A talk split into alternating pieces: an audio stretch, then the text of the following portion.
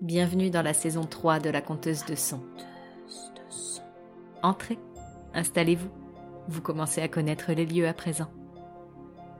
Je vous emmène dans un autre univers, le temps d'un récit en immersion sonore. L'épisode du jour vous mènera à la découverte d'une œuvre de Guy de Maupassant intitulée Un fou.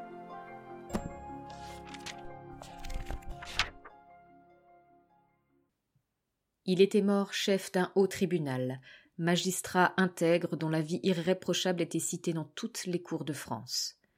Les avocats, les jeunes conseillers, les juges saluaient en s'inclinant très bas par marque d'un profond respect sa grande figure blanche et maigre qu'éclairaient deux yeux brillants et profonds. Il avait passé sa vie à poursuivre le crime et à protéger les faibles.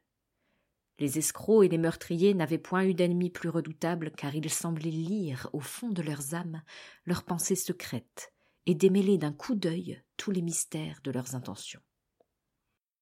Il était donc mort à l'âge de quatre-vingt-deux ans, entouré d'hommages et poursuivi par les regrets de tout un peuple. Des soldats en culottes rouges l'avaient escorté jusqu'à sa tombe, et des hommes en cravate blanche avaient répandu sur son cercueil des paroles désolées et des larmes qui semblaient vraies. Or, voici l'étrange papier que le notaire, éperdu, découvrit dans le secrétaire où il avait coutume de serrer les dossiers des grands criminels. Cela portait pour titre Pourquoi? 20 juin 1851. Je sors de la séance. J'ai fait condamner Blondel à mort. Pourquoi donc cet homme avait-il tué ses cinq enfants? Pourquoi? Souvent, on rencontre de ces gens chez qui détruire la vie est une volupté.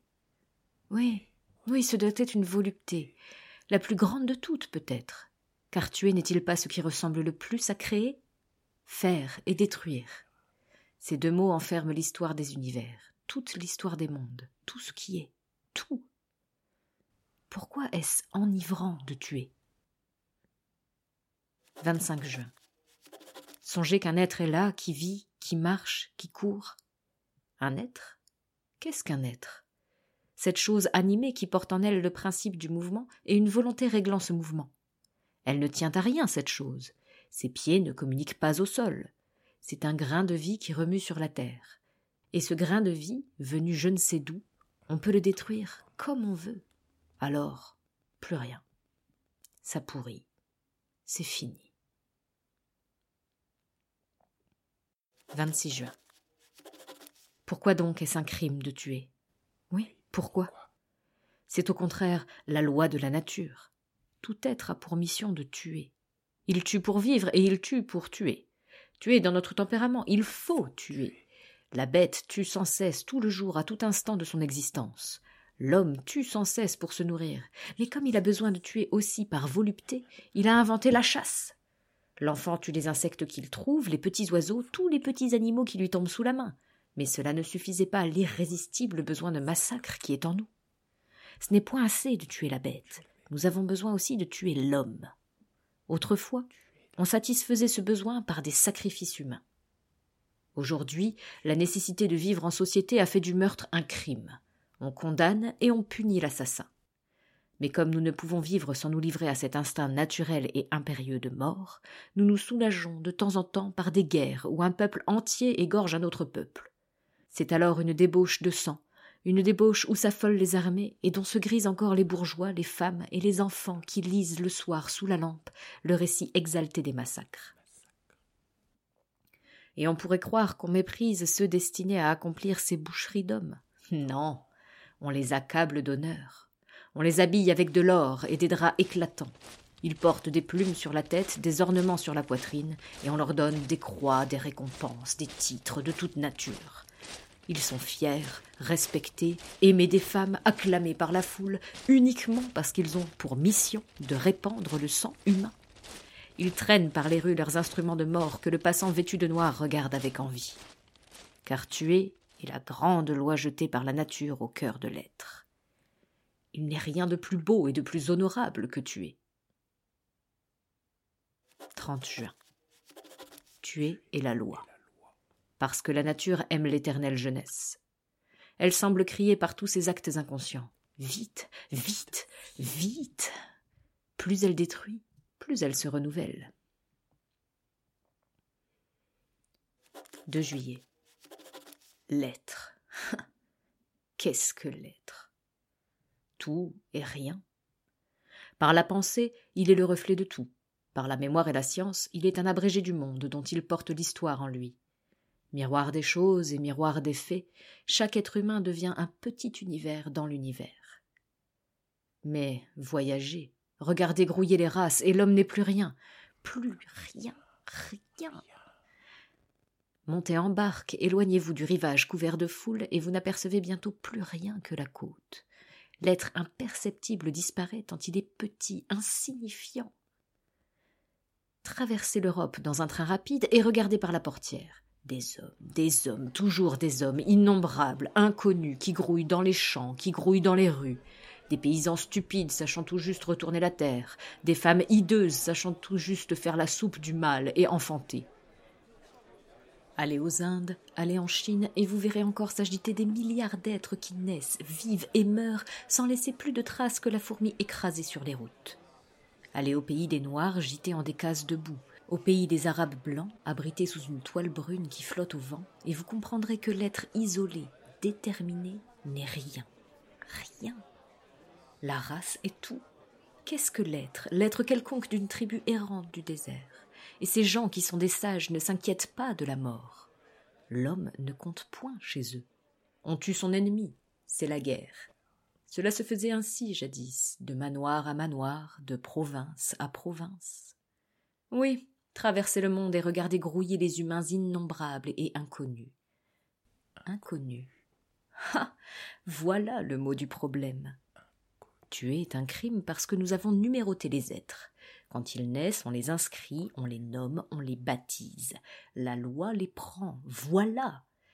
L'être qui n'est point enregistré ne compte pas. Tuez-le dans la lande ou dans le désert, tuez-le dans la montagne ou dans la plaine, qu'importe. La nature aime la mort, elle ne punit pas, elle. Ce qui est sacré, par exemple, c'est l'état civil. Voilà, c'est lui qui défend l'homme. L'être est sacré parce qu'il est inscrit à l'état civil. Respect à l'état civil, le Dieu légal, à genoux. L'État peut tuer, lui, parce qu'il a le droit de modifier l'état civil. Quand il a fait égorger deux cent mille hommes dans une guerre, il les raye sur son état civil, il les supprime par la main de ses greffiers. C'est fini. Mais nous, qui ne pouvons point changer les écritures des mairies, nous devons respecter la vie. État civil, glorieuse divinité qui règne dans les temples des municipalités, je te salue. Tu es plus fort que la nature. 3 juillet. Ce doit être un étrange et savoureux plaisir que de tuer, d'avoir là, devant soi, l'être vivant, pensant, de faire dedans un petit trou, rien qu'un petit trou, de voir couler cette chose rouge qui est le sang, qui fait la vie, et de n'avoir plus devant soi qu'un tas de chair molle, froide, inerte, vide de pensée. 5 août.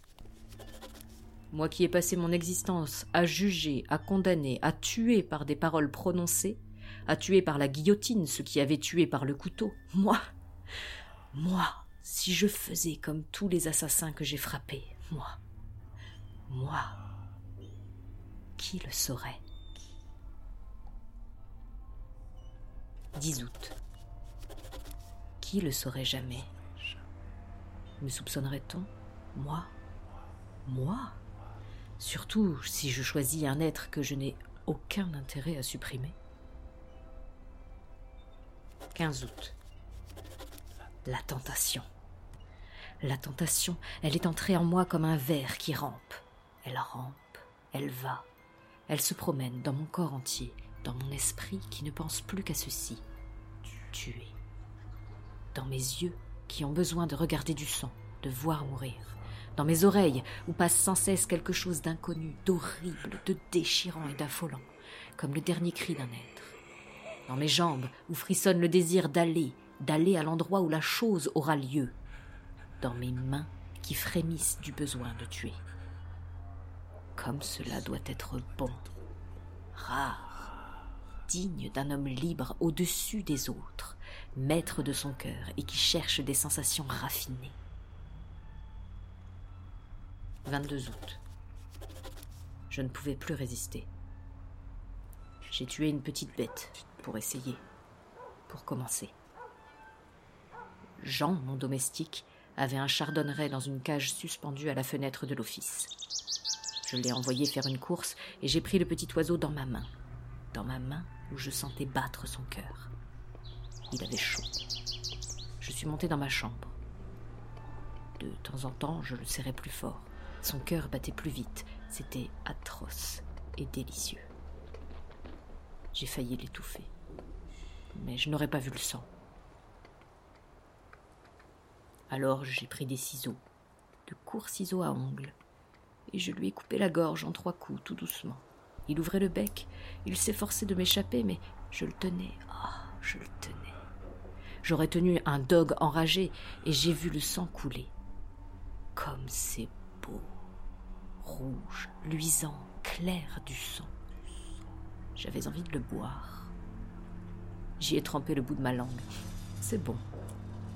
Mais il y en avait si peu, ce pauvre petit oiseau. Je n'ai pas eu le temps de jouir de cette vue comme je l'aurais voulu. Ce doit être superbe de voir saigner un taureau. Et puis, j'ai fait comme les assassins, comme les vrais. J'ai lavé les ciseaux, je me suis lavé les mains, j'ai jeté l'eau et j'ai porté le corps, le cadavre, dans le jardin pour l'enterrer. Je l'ai enfoui sous un fraisier. On ne le trouvera jamais. Je mangerai tous les jours une fraise à cette plante. Vraiment. Comme on peut jouir de la vie quand on sait? Mon domestique a pleuré. Il croit son oiseau parti. Comment me soupçonnerait-il? 25 août. Il faut que je tue un homme. Il le faut. 30 août. C'est fait. Comme c'est peu de choses. J'étais allé me promener dans le bois de Verne. Je ne pensais à rien, non, à rien. Voilà un enfant dans le chemin, un petit garçon qui mangeait une tartine de beurre. Il s'arrête pour me voir passer et dit Bonjour, monsieur le président. Et la pensée m'entre dans la tête. Si je le tuais. Je réponds Tu es tout seul, mon garçon? Oui, monsieur. Tout seul dans le bois? Oui, monsieur. L'envie de le tuer me grisait comme de l'alcool.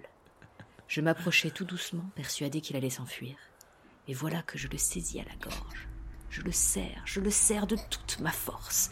Il m'a regardé avec des yeux effrayants. Quels yeux Tout rond, profond, limpide, terrible. Je n'ai jamais éprouvé une émotion si brutale, mais si courte. Il tenait mes poignets dans ses petites mains et son corps se tordait ainsi qu'une plume sur le feu. Puis il n'a plus remué. Mon cœur battait. Ah, le cœur de l'oiseau. J'ai jeté le corps dans le fossé, puis de l'herbe par-dessus. Je suis rentré, j'ai bien dîné. Comme c'est peu de choses. Le soir, j'étais très gai, léger, rajeuni. J'ai passé la soirée chez le préfet. On m'a trouvé spirituel. Mais je n'ai pas vu le sang. Je suis tranquille. 30 août. On a découvert le cadavre. On cherche l'assassin. 1er septembre. On a arrêté deux rôdeurs. Les preuves manquent. 2 septembre. Les parents sont venus me voir. Ils ont pleuré.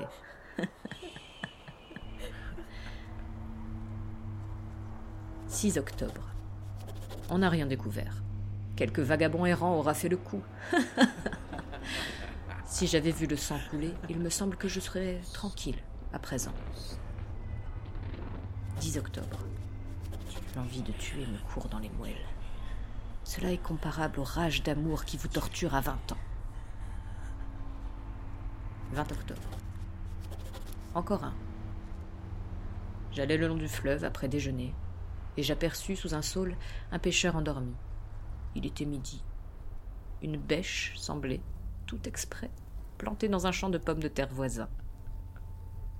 Je la pris, je revins. Je la levai comme une massue et, d'un seul coup, par le tranchant, je fendis la tête du pêcheur. Ah, il a saigné celui-là. Du sang rose, plein de cervelle. Cela coulait dans l'eau, tout doucement. Et je suis partie d'un pas grave. Si on m'avait vu, j'aurais fait un excellent assassin. 25 octobre. L'affaire du pêcheur soulève un grand bruit. On accuse du meurtre son neveu qui pêchait avec lui. 26 octobre. Le juge d'instruction affirme que le neveu est coupable. Tout le monde le croit par la ville. 27 octobre. Le neveu se défend bien mal. Il était parti au village acheter du pain et du fromage, affirme-t-il. Il jure qu'on a tué son oncle pendant son absence. Qui le croirait? 28 octobre. Le neveu a failli tout avouer tant on lui fait perdre la tête. la justice 15 novembre. On a des preuves accablantes contre le neveu, qui devait hériter de son oncle. Je présiderai les assises. 25 janvier. À mort. À mort. À mort. Je l'ai fait condamner à mort. L'avocat général a parlé comme un ange. Encore un. J'irai le voir exécuté. 10 mars. C'est fini. On l'a guillotiné ce matin. Il est très bien mort. Très bien. Ça m'a fait plaisir. Comme c'est beau de voir trancher la tête d'un homme. Le sang a jailli comme un flot, comme un flot. Oh, si j'avais pu, j'aurais voulu me baigner dedans. Quelle ivresse de me coucher là-dessous, de recevoir cela dans mes cheveux et sur mon visage, et de me relever tout rouge, tout rouge. Oh, si on savait. Maintenant, j'attendrai. Je puis attendre. Il faudrait si peu de choses pour me laisser surprendre. Le manuscrit contenait encore beaucoup de pages, mais sans relater aucun crime nouveau.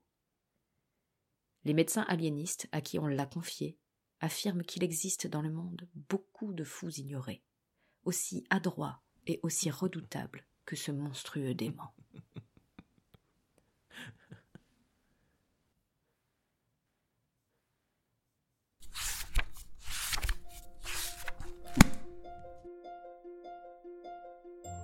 J'espère que cette excursion sonore vous a plu. Vous souhaitez échanger à propos de l'épisode du jour? Retrouvez-moi sur mon compte Instagram, at some sprinkle of hope, le lien est dans la description, ou avec le hashtag la conteuse de son. Je vous donne rendez-vous dans deux semaines, le vendredi, pour une immersion dans une autre histoire. Et n'oubliez pas, je compte pour vous et je compte sur vous.